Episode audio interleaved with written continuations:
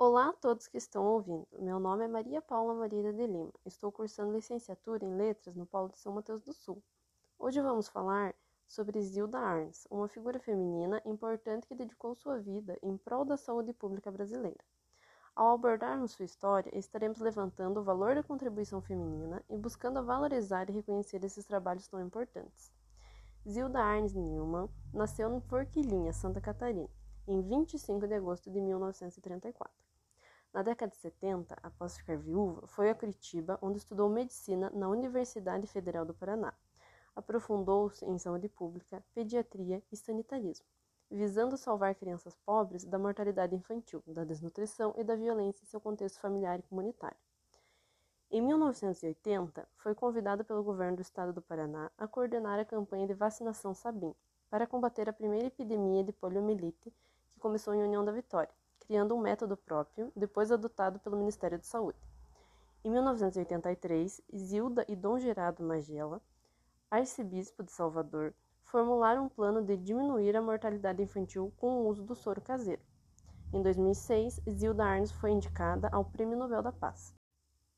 No dia 12 de janeiro de 2010, encontrava-se em Porto Príncipe, em missão humanitária para introduzir a pastoral da criança no país. Pouco depois de proferir uma palestra, o país foi atingido por um violento terremoto. A doutora Zilda foi uma das vítimas da catástrofe.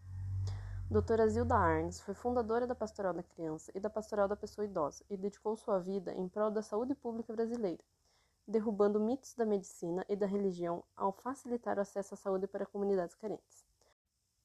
A Pastoral da Criança criou em Curitiba o Museu da Vida, que tem o objetivo de preservar a memória da missão de sua fundadora, doutora Zilda Arnes. O museu se preocupa com a promoção do acesso à cultura aos mais diferentes públicos e avança nisto tendo elementos para crianças e adultos, estimulando a interação familiar.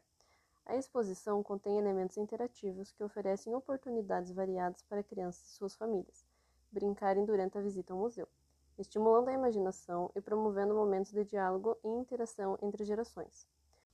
O Museu da Vida é um exemplo de como registrar e preservar a memória de mulheres como a doutora Zilda Arnes, Além de contar sua história e eternizar suas grandes ações que buscaram ajudar tantas pessoas, ainda busca ajudar famílias, proporcionando um ambiente de interação e desenvolvimento. Assim finalizamos esse podcast, contando a história de uma importante figura feminina. Obrigada pela atenção de todos.